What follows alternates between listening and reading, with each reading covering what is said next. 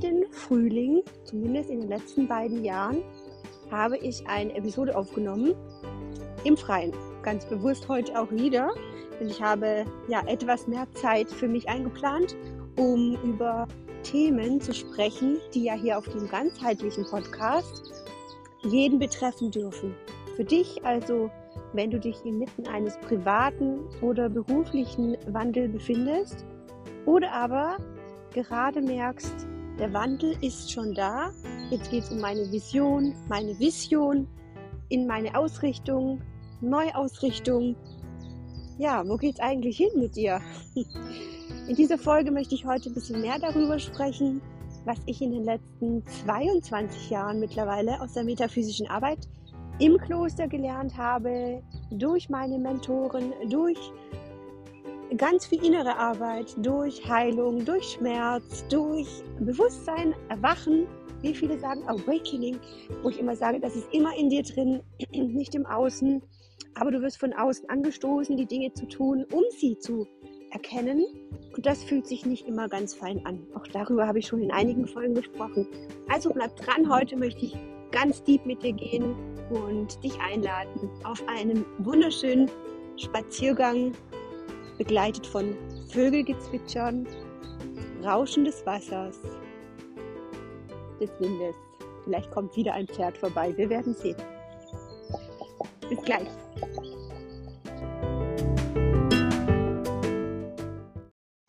Schön, dass du wieder dabei bist und schön, dass du dir Zeit nimmst, ob du jetzt im Auto sitzt, im Bett liegst oder auf dem Sofa oder mit mir gehst. Ich ähm, freue mich sehr, dass du dabei bist.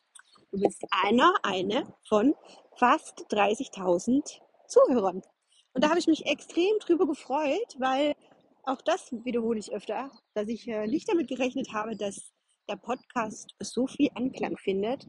Und ein ganzheitlicher Podcast ist für mich auch immer die Intention gewesen, querbeet Leute einzuladen aus verschiedenen Feldern. Ich habe hier keine klare Positionierung, so wie ich das mit meinem Business habe oder mit meiner Ausrichtung als Coach, wie ich da gestartet bin.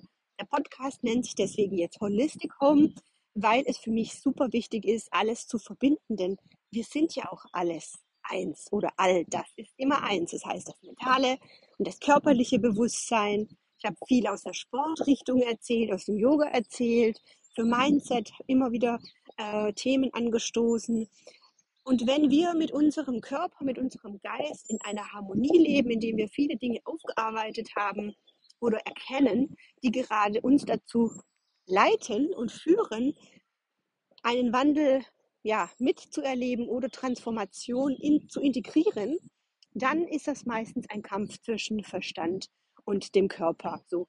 Und das Immunsystem wird auf all deinen Wegen, ob jetzt über die Energiezentren, durch deine Krankheiten, die du ab und an mal hast, Schnupfen oder Husten oder vielleicht Kopfschmerzen, Verspannungen in jeglicher Form körperlich in jeder Struktur und Ebene zeigen, dass etwas in dir brodelt oder eben gerade passiert. So. Häufig ist es auch so, dass eben später erst etwas an die Oberfläche kommt, was du schon lange in dir getragen hast und angenommen, du überarbeitest ganz viele Dinge, bist glücklich in deinem Leben und denkst so, wow, ich dachte, ich wäre fertig und der Körper meldet sich wieder mit irgendwelchen Erscheinungen, ärgert dich, plötzlich triggern dich die alten Themen. Das hatte ich auch mit einer Klientin letzte Woche. Wir dachten, wir wären durch und plötzlich haben wir uns beide im Gespräch gespiegelt mit einem gemeinsamen Thema, wo wir beide dachten, interessant, das ist schon einige Jahre zurück. Warum sprechen wir jetzt darüber? Wie sind wir dazu gekommen? Ja, darum möchte ich heute eine ganz besondere Episode aufnehmen, um für alle, die jetzt zuhören, wirklich wieder etwas mehr zu verbinden, zu vereinen, um dir zu sagen, wie das funktioniert, dass du, wenn du strebst nach Mensch, ich möchte endlich mal meine Mission finden, meine Berufung finden, warum werde ich einfach nicht gesund oder warum werde ich nicht glücklich? Warum kommen immer die gleichen Menschen in mein Leben? Warum habe ich das Gefühl, einfach nicht ankommen zu dürfen oder nicht glücklich zu sein?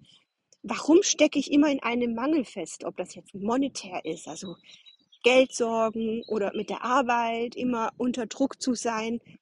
All das sind alte Baustellen, alte Glaubensmuster, alte Denkweisen, die du mitbekommen hast, als du geboren wurdest. Und das ist meistens gar nicht immer dein Thema. Wir bekommen so viel über die Jahre aufgestülpt, erzählt. Und jetzt stell dir vor, was sich in den letzten 15 Jahren denn so verändert hat. Die Digitalisierung, die Medien. Es wird viel mehr an Informationsfluss geteilt. Das heißt, auch hier bekommen wir mehr Informationen in sehr, sehr kurzer Zeit, die erstmal verarbeitet werden dürfen. Und auch dann, wenn du nur etwas wahrnimmst, kurz liest und erinnerst dich vielleicht in dem Moment gar nicht dran, aber in wenigen Tagen fängt dein Unterbewusstsein das in einem Traum zu verarbeiten. Und dann fragst du dich vielleicht, wo kommt das jetzt? Wo kommt das plötzlich her? Was soll das sein? Dann gibt es natürlich auch Traumdeutungen. Na, es gibt Psychologen, die sich da spezialisiert haben. Das muss nicht immer ein Wunsch sein oder eine Angst, sondern etwas, wo du einfach verarbeitest. Ja, und wie ich jetzt hier gerade so übers gesamte Ruhrtal schaue, in vollkommenem Frieden bin und noch nackte Bäume sehe, aber ich sehe wirklich jedes einzelne Blatt gerade an den Ästen wachsen und Vögel zwitschern. Das Leben kehrt gerade in der Welt wieder zurück, vor allem jetzt hier in Deutschland. Also ich bin ja jetzt aus Holland wieder zurückgekommen, wieder in Deutschland. Und es ist so eine andere Energie, eine andere Luft, eine andere Qualität von Menschen, aber auch von Bewusstsein ich habe immer das Gefühl, wenn Frühling beginnt, sehe ich mehr. Meine Farben, also die, die, die, die Augen scheinen klarer zu sehen, wenn Frühling ins Leben kommt. Ich weiß gar nicht, ob du mir jetzt gerade folgen kannst. Also ich schaue ja mit den gleichen Augen tagtäglich. Jetzt kommt ein Flugzeug, ich hoffe, das stört nicht allzu sehr.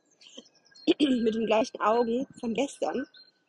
Aber ich merke mit jedem Tag, wo die Natur beginnt zu wachsen und zu blühen, dass die Farben kräftiger und intensiver sind als in den Tagen davor. Also mein Auge schärft sich hier auch. Das heißt, meine Wahrnehmung visualisiert deutlich mehr Dinge. Und das ist auch so eine Übung, die ich gerne mal meinen Coaches mitgegeben habe, um die Wahrnehmung zu schulen, um ins Bewusstsein zu kommen. Auch hier an der Stelle für dich diesen Hinweis. Blick nach oben, schau öfter mal in die Baumkronen, auf die Dächer, beobachte dein Umfeld. Was hörst du? Was riechst du? Und auch hier ist dieses, die Augen sind so stark konzentriert auf kleine Schrift, auf das Handy, auf die Nähe, gar nicht auf die Ferne, weil sie eigentlich gar nicht mehr äh, in die Ferne schauen müssen, die Augen, um wachsam zu sein, es sei denn jetzt im Straßenverkehr oder auf der Autobahn. Und da wirst du merken, dass die Augen viel schneller müde werden, wenn du das nicht gewohnt bist. Also auch Gehmeditation, schweigende Spaziergänge, um in die Ferne zu schweifen oder mal auf den Horizont zu schauen. Ich weiß nicht, wo du lebst oder wie du lebst. Es ist wichtig, einfach mal auch in die Ferne zu schauen. So, ich habe zum Beispiel gelernt, äh, als ich in der Stadt gelebt habe, noch so richtig äh, in München drin, zum Beispiel auch, ich habe ja immer die Ferne gesucht und die Weite vor allem auch gesucht.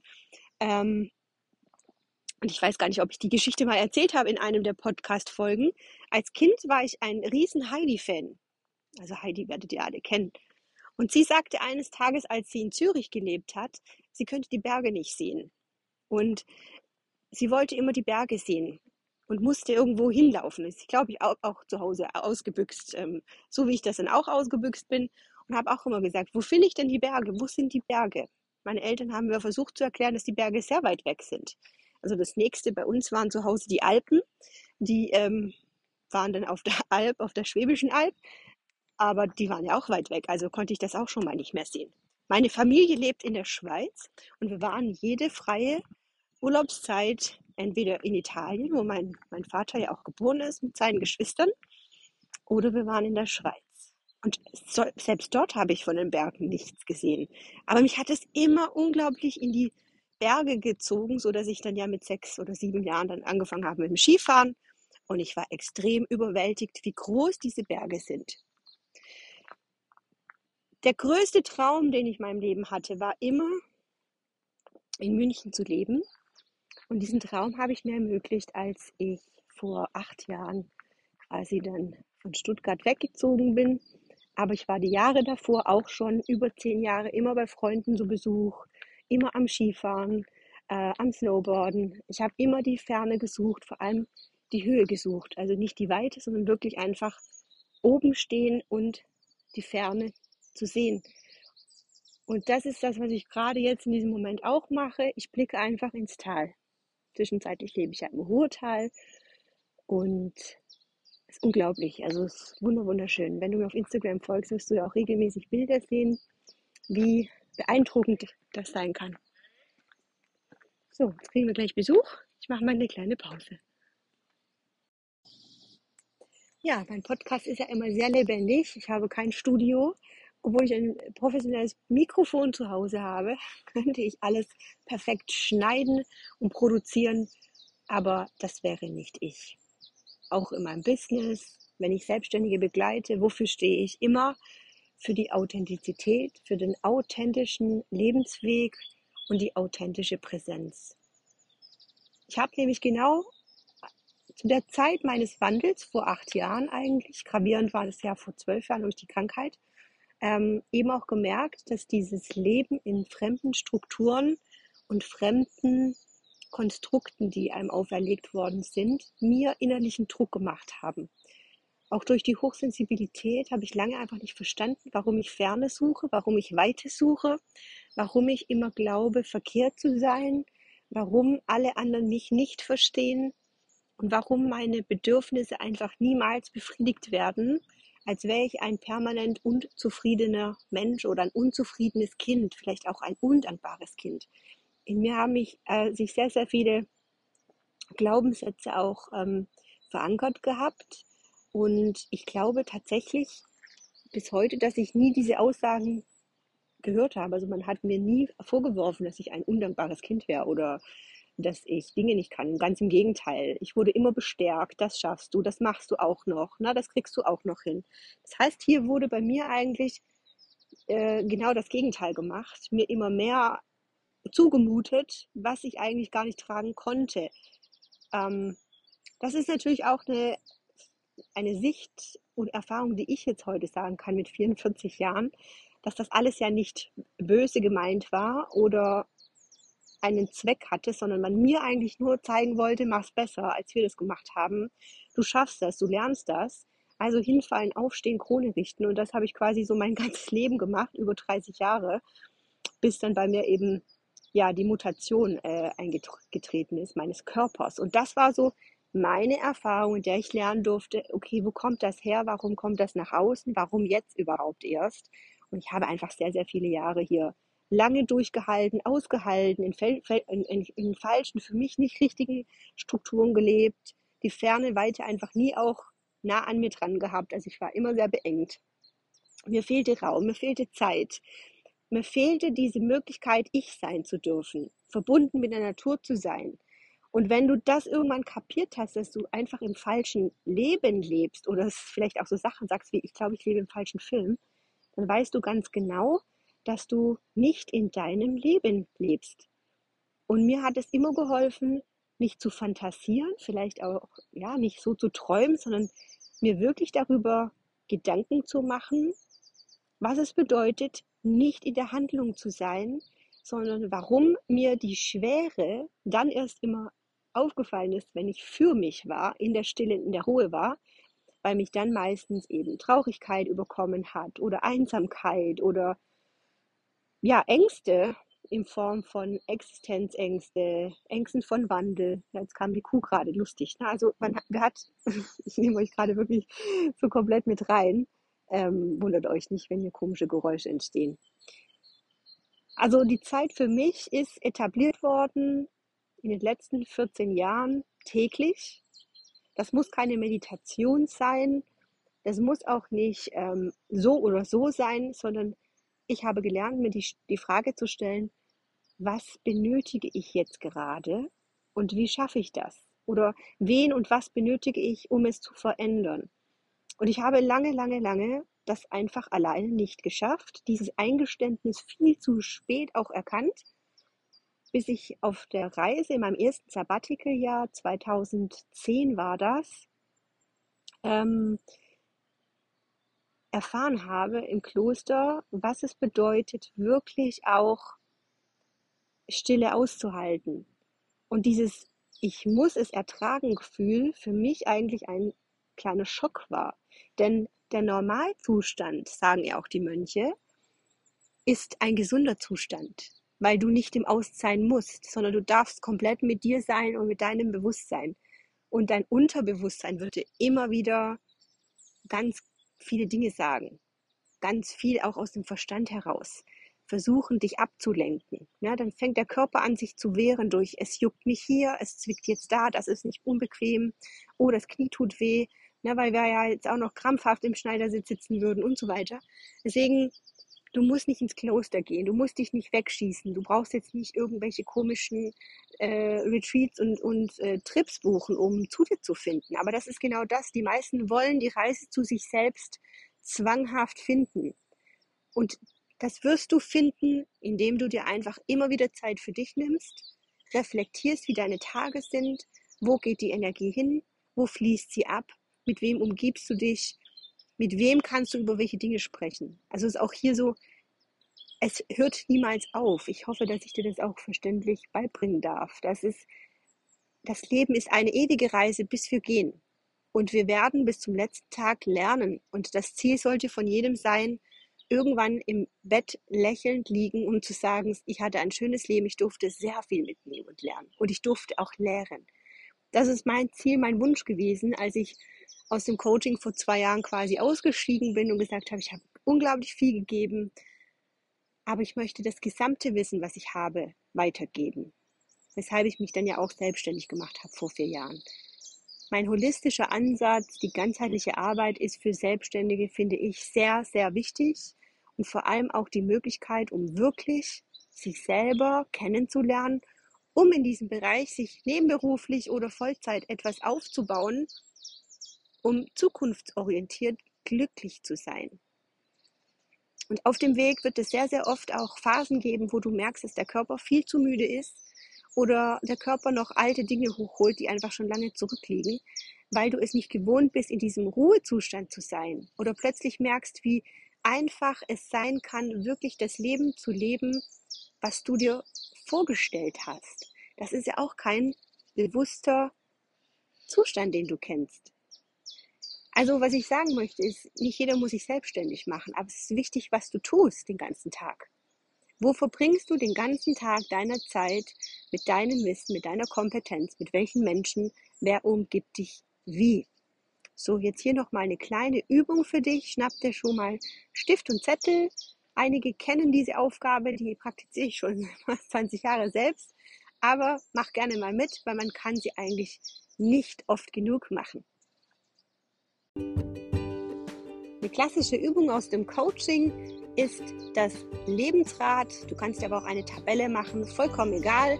Und du schreibst jetzt am besten auf einem großen Papier einfach mal in vier Teile einen Kuchen auf, der sich einmal nennt Finanzen, andere Viertel des Kuchens Hobbys, Selbstverwirklichung, der dritte wäre dann Familie, Freunde, Partnerschaften und das vierte wäre dann Arbeit und glücklich sein oder Mission, Vision, wie auch immer. So, das sind vier Abschnitte, die du groß und pauschal jetzt einfach mal vor dir hast. Und jedes Viertel kannst du quasi nochmal in Unterteile teilen, fünf oder zehn. Das heißt, bei Finanzen könnte das ganz viel sein. Ne? Sparen, Investitionen, Auslagen, Einnahmen, Ausgaben, was auch immer, für Einkommen oder was der, der Umgang mit Geld zu tun hat. Im Bereich der Selbstverwirklichung Hobbys. Ne? Was hast du zum Beispiel für dich gemacht in den letzten Wochen, Monaten, Jahren? Nimm einen Baustein wie zum Beispiel Bildung, ähm, Kreatives, ne? also auch da kannst du da einfach mal dich ausspinnen und dir gedanklich so ein paar Kuchenschnitte einfach ausfüllen. So. Und wenn du all das einfach am Ende hast, dann hast du ein großes Netz quasi mit ganz vielen Bereichen. Du kannst jetzt jedes das Viertel quasi in eine Farbe einteilen. Und dann nummerierst du jeweils eins durch. In der Mitte hast du dann quasi einen Knotenpunkt, den du dann nach außen ziehst. Und von null an beginnst du aus der Mitte nach außen am Ende, also außen, der Außenradius hat die Nummer 10 und du durchnummerierst jetzt quasi von 0 bis 10. 10 ist das, dass du sehr erfüllt und glücklich bist. Jetzt nimmst du dir die ersten drei wichtigsten einfach mal raus und nummerierst sie durch. Das kannst du mit allen machen. Du kannst dann am Ende auch die Punkte schön im Kreis einmal verbinden und dann wird so ein Spinnennetz entstehen. Und dann wirst du feststellen, dass es eine riesen Zickzack-Linie ist, von außen nach innen. Es gibt kein perfektes Leben. Es wird niemand alle Lebensbereiche mit null, äh, mit zehn verbunden haben und einen großen Kreis haben. Es wird es nicht geben, weil wir A, erstmal immer Optimierungsbedarf haben. Und wenn du sehr, sehr ehrlich zu dir bist, wirst du auch nicht überall alles erreichen können. So. Und die erste Übung für dich ist jetzt die, akzeptiere, dass du nicht überall 10% haben kannst oder nicht 10 Punkte haben kannst. Akzeptiere, dass du nur an einem Tag 100% hast und davon 80% deines Tages etwas damit zu tun haben, wo du dich befindest. Und das bedeutet, womit hast du dich selbst verwirklicht? Was ist deine Arbeit? Was hast du Zeit für deine Hobbys? Wie viel Zeit für die Familie? Und so kannst du dir deinen Tagesablauf erstmal bewusst machen, aufschreiben, Struktur finden. Und der nächste Schritt wäre dann die, die drei wichtigsten Themen für dich rausziehen, daran arbeiten und prüfe, wer dir dabei helfen kann, denn du wirst dich sabotieren, du wirst dich manipulieren, du wirst ganz, ganz sicher Unterstützung brauchen.